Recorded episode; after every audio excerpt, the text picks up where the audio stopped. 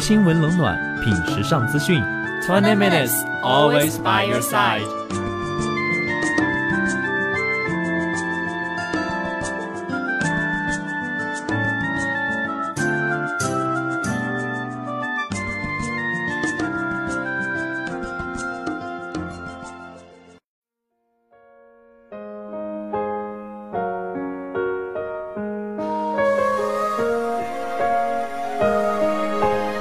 Hello, this is Robin. This is Frederick. Today we'll bring you this week's 20 minutes.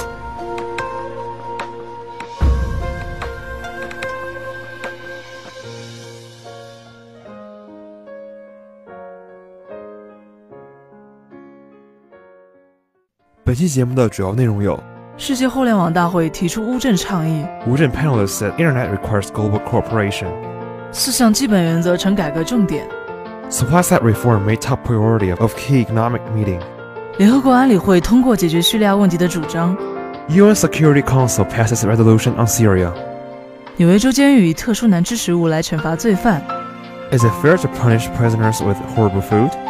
星际争霸上映破票房纪录。 Star Wars film breaks opening night box office record. 足协主席扬言国足将进军世界杯。 Soccer chief unveiled World Cup vision.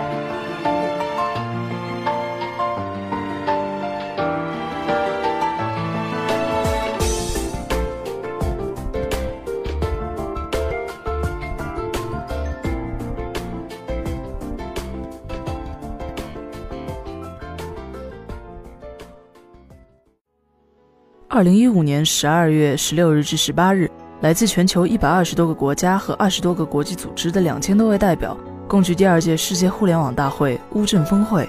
中国国家主席习近平以及来自政府、企业、学界、民间团体、技术社群和国际组织的领导人与高级别代表出席此次大会。在大会互联互通、共享共治、构建网络空间命运共同体主题下，与会代表围绕互联网建设、发展和治理等问题展开讨论。并且提出了乌镇倡议。Wuzhen panelists say internet requires global cooperation. The three-day World Internet Conference concluded on Friday, with those attending the meeting calling for global cooperation in internet governance. Jack Ma, chairman of e-commerce giant Alibaba Group Holding Limited, said at closing ceremony, the world community will face a huge challenge without international systematic governance of the internet. It is not about who can manage it well, but rather there's a need for governance by all countries. Ma said that of the 3.2 billion internet users worldwide, 1.5 billion were born after 1980, and 7 million users are in China. Consensus was reached by conference participants from China and abroad that internet governance needs global cooperation. Lu Wei, director of the Cyber Administration of China, called for more efforts for an interconnected world shared and governed by all.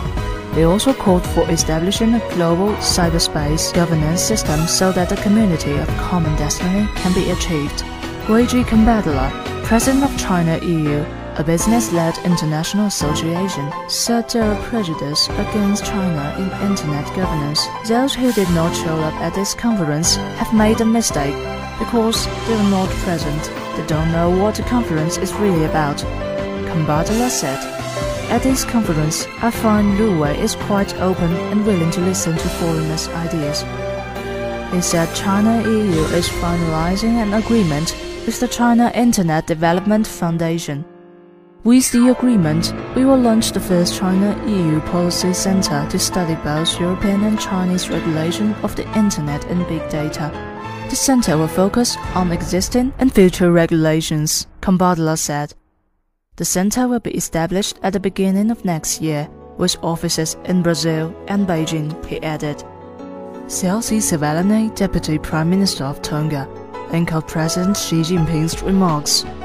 Met at the opening of the conference, the cyberspace should not become a battlefield for countries to wrestle with one another. Sovaleni said that all countries are faced with the challenge of cybersecurity and crime, and they are obliged to cooperate in governance of online activities. International efforts should be made to prevent the internet from becoming a hotbed of crime, he said. The Wuzhen initiative, released at the closing ceremony, said it is the shared responsibility of the international community to actively meet the challenges.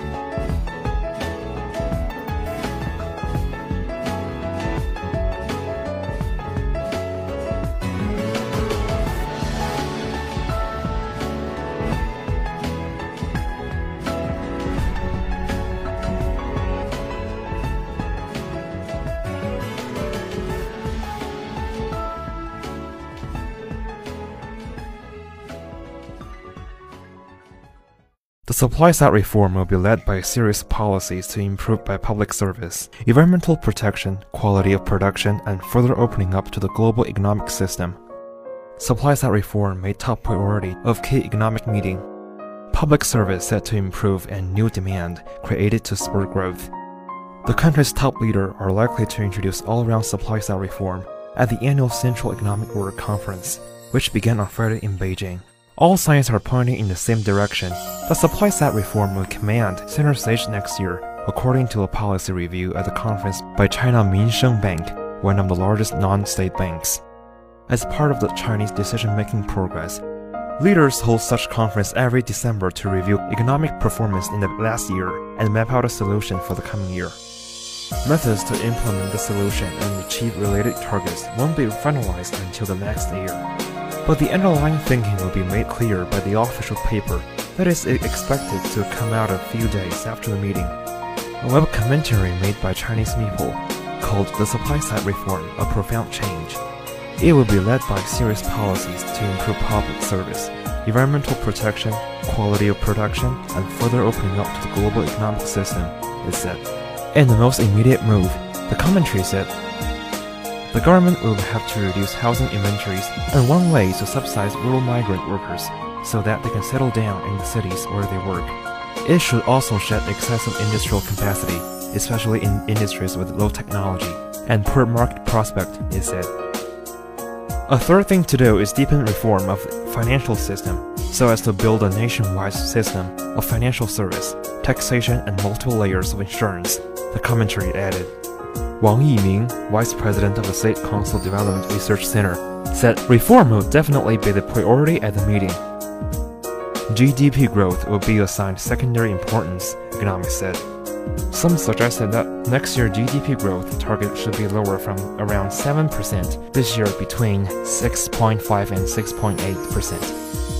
GDP growth in the first three quarters reached 6.9% year on year, down from the 7.3% last year. The growth target won't be published until the National People's Congress in March. This year's Economic Work Conference is also expected to discuss the Draft 13 five-year plan, which is aimed at doubling the 2010 level of GDP per capita income by 2020, economists said. It is also important for the government to guard against a sharp slowdown, said Li Daokui, director of Tsinghua University Center for China in the World Economy. Song Yun, Goldman Sachs chief economist in China said China economic conditions are expected to remain challenging. He predicted the GDP growth target will be set at 6.5%. Min Lan Tan of UBS Wealth Management said signs of Chinese long-awaited economic transition will be finally underway, and this may lead to further slowdown. In 2020, a 5.5 to 6% GDP growth is not unthinkable, she said. UBS also expects depreciation of yuan against the dollar over the 12 months, taking the exchange rate to 6.8 yuan per dollar.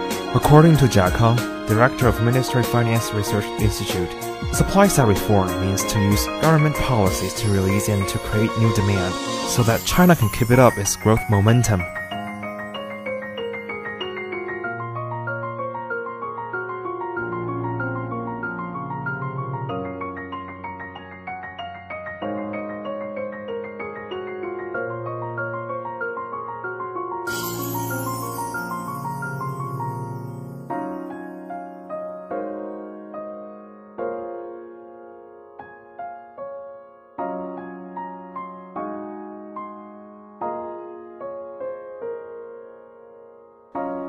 联合国安全理事会通过解决叙利亚问题的主张和建议，固守一己之力只会山穷水尽，互相妥帖包容才能海阔天空。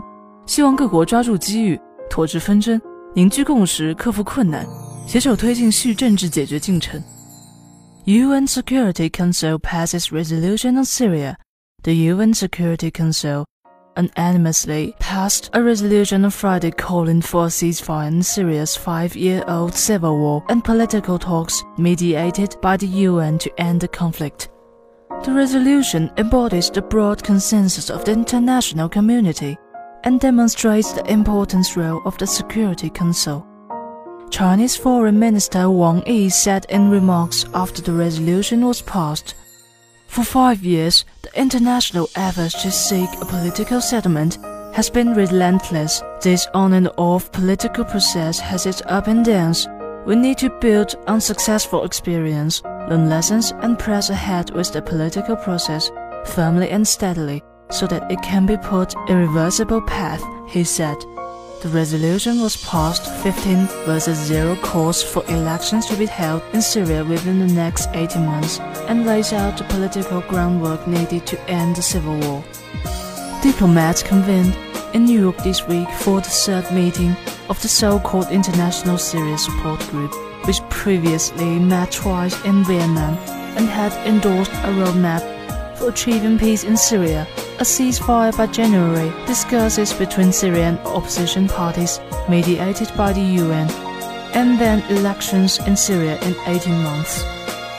During the November meeting, the parties agreed to support a nationwide ceasefire in Syria.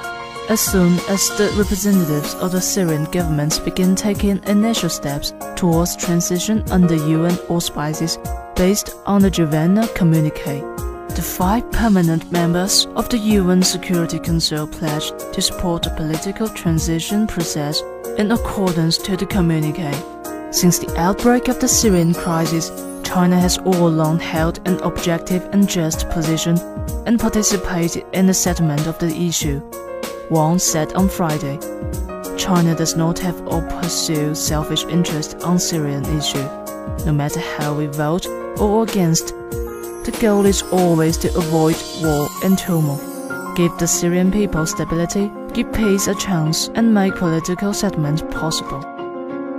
U.S. Secretary of State John Kerry, who presided over the vote as President of the Security Council, called the resolution a milestone because it sets out specific concepts with specific timeframes. Accordingly, we need to work hard together to help these political talks to go forward to prepare for ceasefire and to encourage all the parties in Syria to participate in good faith.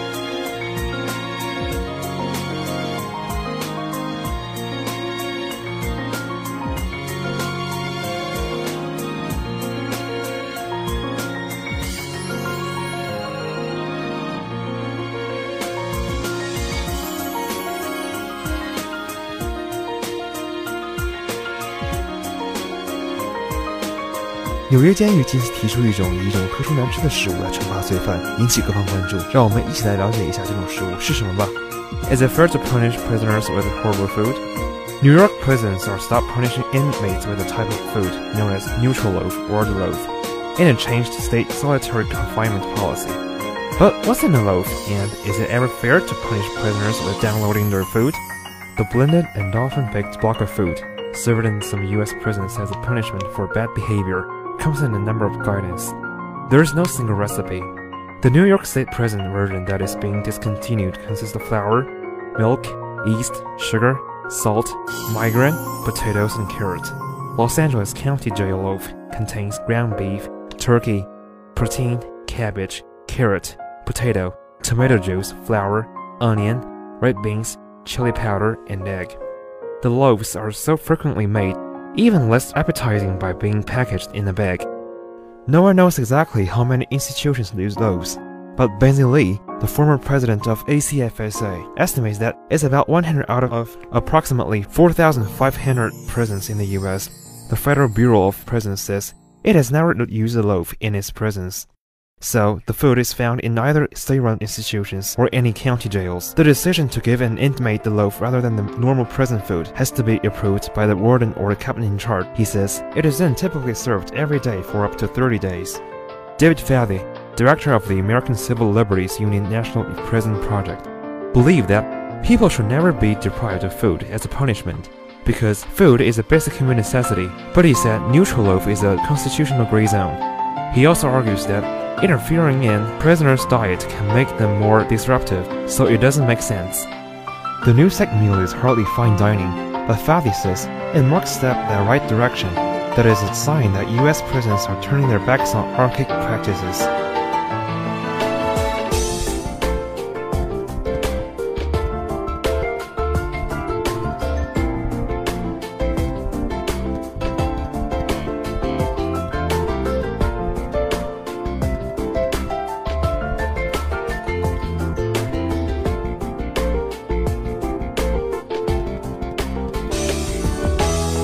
电影《星际争霸》近期上映，获得好评如潮，票房也节节高升，居然破了纪录。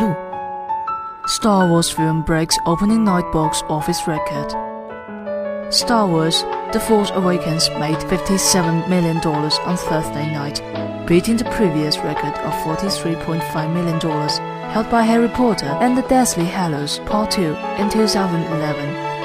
Analysts say the space saga could become the biggest selling movie of all the time. The film also set a new opening day box office record in the UK and Ireland. Analysts expect The Force Awakens to make about $200 million in the US and Canada over its opening weekend, a total that could challenge the record. In the UK, some chains have increased their prices for the film. Odeon, for example, has imposed a ticket surcharge of up to £2. The same tactic, coupled with the decision to open the film on a Monday, enabled Spectre to set the record for the biggest opening ever at the UK and Ireland box office. Analysts say The Force Awakens opened on Thursday, so would have to perform staggeringly well over the weekend to top the latest James Bond film at £41.3 million debut, which was calculated over seven days at it opened on a Monday. The film sees originally trilogy stars Harrison Ford, and Carrie Fisher reprised their Han Solo and Princess Leia Rose alongside younger franchise newcomers.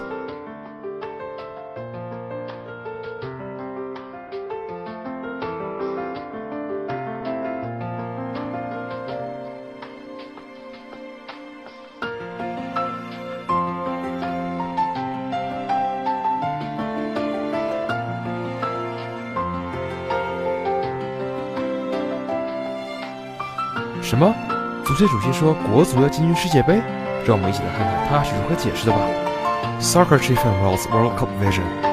The chief of Chinese Football Association unveils an ambitious plan for China's national soccer team on Friday. That he said he will make the team a constant World Cup contender in two decades and crack the global top 30 regularly. His solution management reform and league development. At his national congress on Friday, CFA President Cai Zhenhua laid out a long-term goal for Chinese soccer, highlighted in a national reform plan in March, to become a force to be reckoned with. Although we are nowhere near the World Cup level now, hopefully we can qualify for World Cup and reach the round of 16 while improving the national team world ranking to the top 30 in about 20 years, if the reform heads in the right direction, he said. Former Chinese national player and head coach Gao Hongbo, together with Chinese sports media chairman Li Yugang, who purchased media rights of the Chinese Super League for 8 billion yuan over the next five years, joined the decision-making committee. The change echoed the proposal in the reform plan to delink the CFA from the officials in the General Administration of Sport of China, who had made centralized decisions on almost every aspect of the game, including youth training, national program, and league operations. Representatives also agreed to set up an independent CSL council of 16 club shareholders to run the top level league in a way that emulates elites in other countries, such as the English Premier League.